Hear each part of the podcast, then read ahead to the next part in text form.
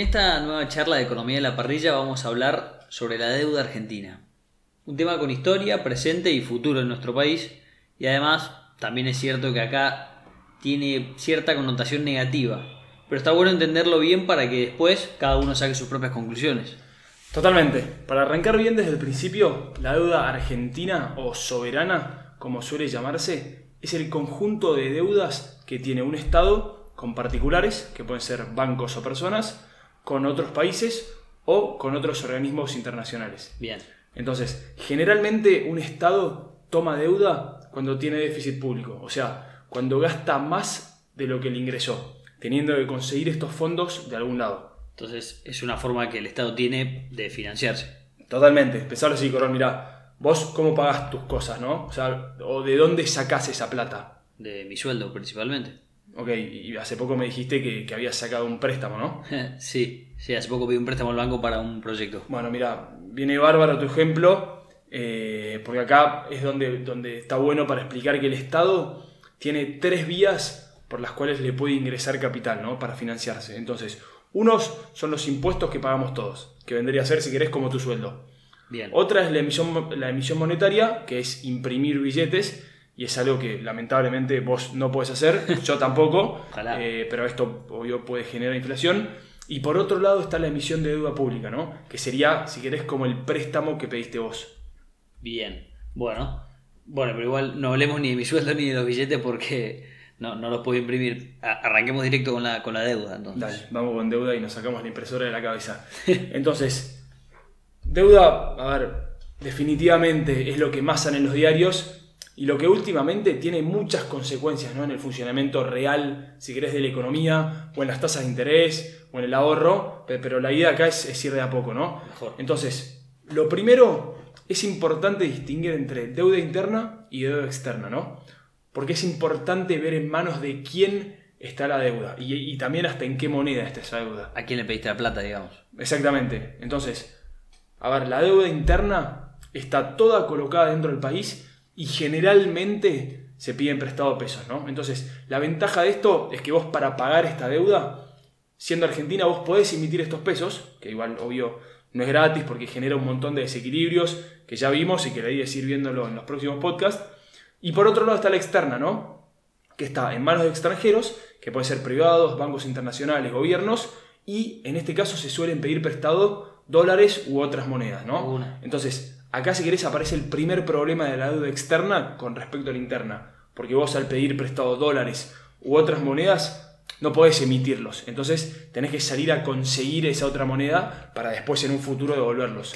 Claro, o sea, una manera para devolverlos puede ser el comercio exterior, digamos, exportando productos y servicios que nos pagan en dólares, como vimos en el podcast, en el último, el de balance comercial. Exactamente, exactamente. O si no, también puedes hacer uso de las reservas del país, que en este caso están en el Banco Central, ¿no? Ok. Ok, yo hasta acá vengo raro, vengo... No, vengo bien, vengo bárbaro, la verdad. Pero... qué suerte. Pero en la práctica, te, hago una pregunta más bien literal. ¿Cómo es Argentina para conseguir esos fondos? O sea, ¿levanta el teléfono el ministro de Economía y le transfieren o...? No, no, mira, mira, a ver, el mecanismo es el siguiente, ¿no? Un país puede emitir bonos, puede emitir notas, que son estos papeles que si querés ya los fuimos explicando, que tienen diferentes fechas de pago y condiciones para conseguir estos fondos de ah, inversores o de instituciones financieras o mismo de otros gobiernos que quieran prestarle al país. Perfecto, o el FMI. Claro. Sí, el FMI, si querés, es, una de estas instituciones mundiales que aparecen generalmente cuando nadie más quiere prestarle plata a un país porque dudan de su capacidad de pago. Vendría a ser como un último recurso, digamos. Sí, exactamente. O sea, es un último recurso y como todo último recurso no es gratis, ¿no? O sea, así como en el fútbol te puede costar una amarilla o una roja, bueno, el FMI, para asegurarle que el país le pague toda la deuda, suele imponer distintos tipos de medidas políticas y económicas. Ah, ese es el, famoso eh, programa del fondo, ¿era? Claro, o sea, básicamente le suele pedir al gobierno que deje de gastar tanto para poder recuperar en un futuro lo que, lo que le prestó. ¿Y cómo haces para saber que estás como cerca de ese último recurso o no? Mira, ¿te puedes dar cuenta? Sí, definitivamente que te puedes dar cuenta. Eh, para entender esto, Primero es, importante ver cómo se mide la deuda, ¿no? Y la deuda se mide en billones de dólares generalmente y suele compararse con el PBI. ¿Por qué se compara con el PBI? Porque lo importante no es la cantidad nominal de deuda o el número de deuda, ¿no? Sino es la capacidad que tengas de pagarla. Entonces, cuanto más grande es una economía, más ingresos genera y con estos ingresos tiene más capacidad de pagar esta deuda. Perfecto. O sea, ahora yo te lo llevo a mi caso. O sea, sería como comparar lo que me prestó el banco con la relación a mi sueldo. Exactamente. O sea, definitivamente no es lo mismo que le presten ponerle 100 dólares a alguien que gana 100 dólares por mes que a alguien que gana un dólar por mes, ¿no? Ah, obvio. Entonces, acá se puede ver esa diferencia entre capacidad de pago que tiene cada uno. Sí, capacidad de pago. Argentina, ¿cómo viene en relación deuda-PBI? Mira, para esto déjame ir unos años atrás y repasar un poco nuestra historia. Me encanta. Para que te des una idea, Argentina ya cayó 8 veces en default Wow. contra 10 que cayó en Venezuela, contra 8 de Turquía, ponele. Default es cuando no puedes pagar, ¿no? Claro, o sea, claro, como no podés, o sea, vos no podés pagar lo que debés, solés avisarlo de antemano que no vas a pagarlo y es ahí donde te sentás a renegociar esta deuda, ¿no? Otra vez, esto no es gratis eh, porque genera que no te tengan la misma confianza a la hora de volver a pedirte prestado. De alguna, lógico. Eh, el tema, a ver, y yendo a la idea de los defaults es cómo llegamos a tener o por qué llegamos a tener 8 defaults, ¿no? Y en Argentina la dinámica es básicamente siempre la misma. Es mucho gasto que se vuelca a la política o a planes sociales para ganar elecciones, que esto hace que se generen pocos ingresos y que al generar pocos ingresos no te quede otra que emitir pesos, que suelen generar inflación, Sí. o tener que endeudarte para que el país siga gastando, ¿no?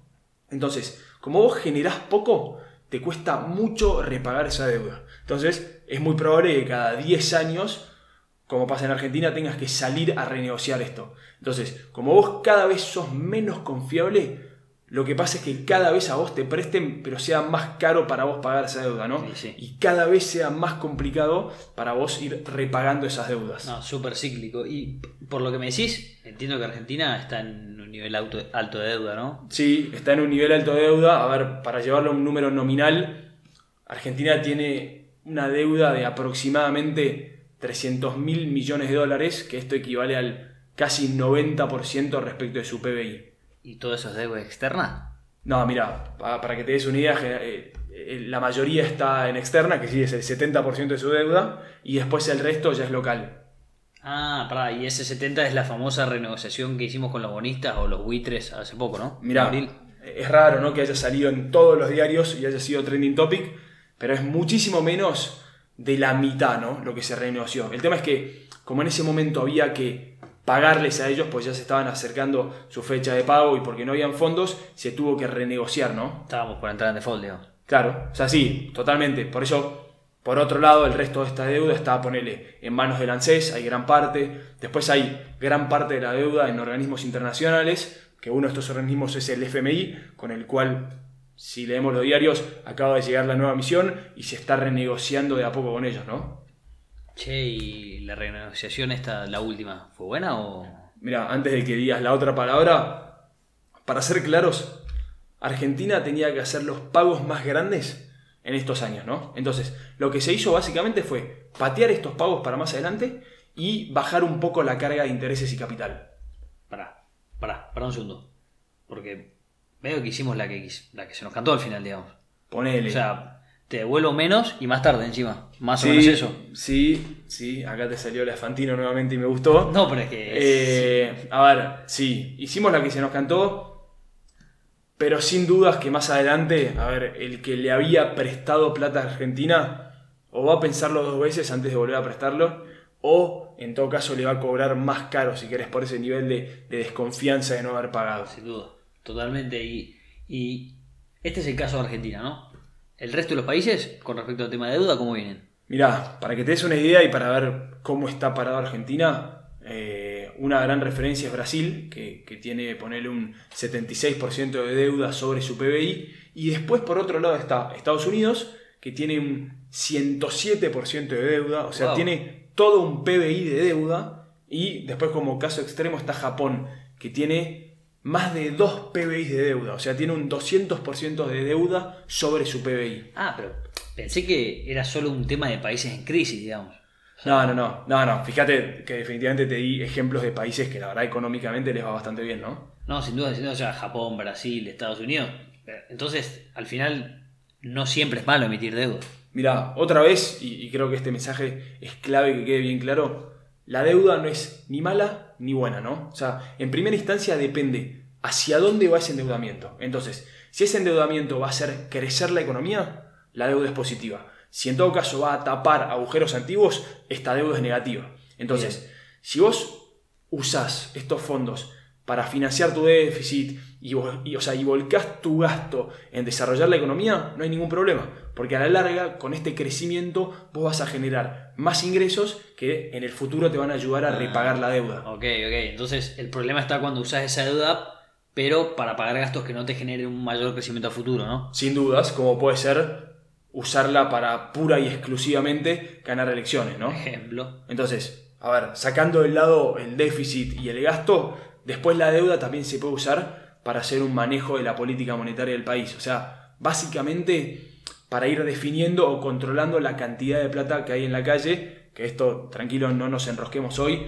porque la verdad es un tema bastante largo para hablar más adelante, ¿no? Sí, obvio, obvio. Por eso entonces, como decías antes, es importante ver cuál es tu nivel de deuda respecto al, al PBI. Sí, sin dudas, porque acá no solo ves el tamaño de la deuda, sino también ves para qué lo usa el Estado, ¿no? Entonces, si se endeuda más el Estado para pagar deudas anteriores o si el Estado se endeuda más para hacer crecer la economía y así poder pagar estas deudas en un futuro. Claro, y, si los inversores ven que no usas esa deuda para hacer crecer tu economía, ahí desconfían y cuando emitas deuda nueva eh, vas a tener que pagar más intereses porque no estás generando los ingresos necesarios. Sin dudas, sin dudas que la dinámica... voy entendiendo, ¿eh? Sí, sí, sí, la dinámica la tenés clarísima y creo que, que es la base de todo esto, ¿no? Entonces, acá es donde vos ves que Muchas veces esto hace que, el repago de la deuda sea cada vez más difícil, ¿no? O sea, por eso es que la confianza en los mercados es importante y no es solo una noticia en el diario, y es acá donde vuelve a participar el riesgo país, que, ya lo hablamos en ese primer podcast,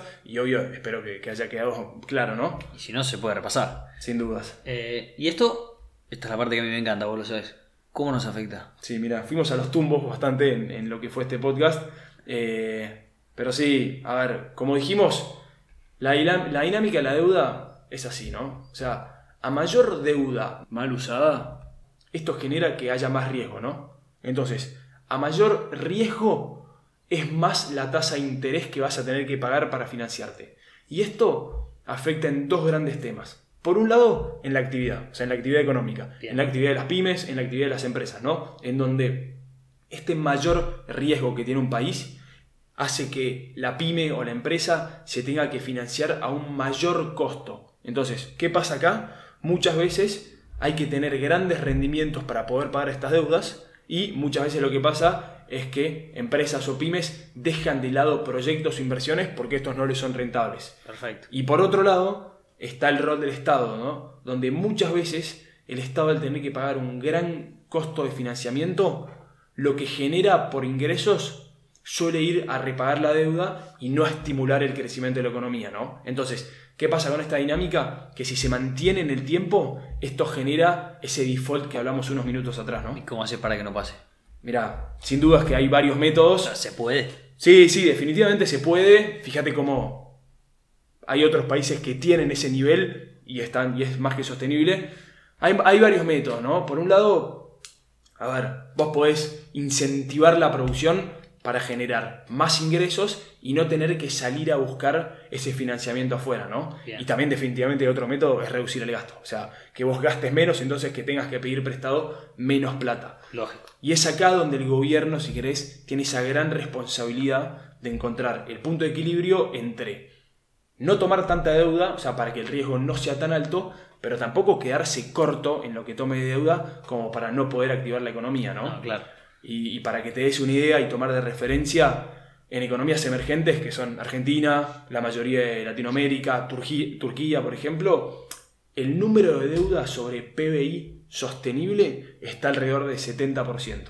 Bueno, nosotros estamos 89, un poquito arriba, pero, pero igual me gusta para terminar ese mensaje final que, venías diciendo. Eso de que, que, es importante para qué vas a usar esa plata que pedís prestada y no si pedís prestada o no. Sin dudas, y, es así como decís, ¿no? O sea, el problema no está en la palabra deuda. O sea, está en todo caso en el uso que le des a esa deuda. Y, definitivamente que ejemplos sobran, porque Estados Unidos, Japón toman un montón de deuda y, la verdad es que mal no les va, ¿no? Entonces, vos la deuda o la usás para hacer política o la usás para fomentar la riqueza y la cantidad de oportunidades que alguna vez nos dijeron que tiene este país.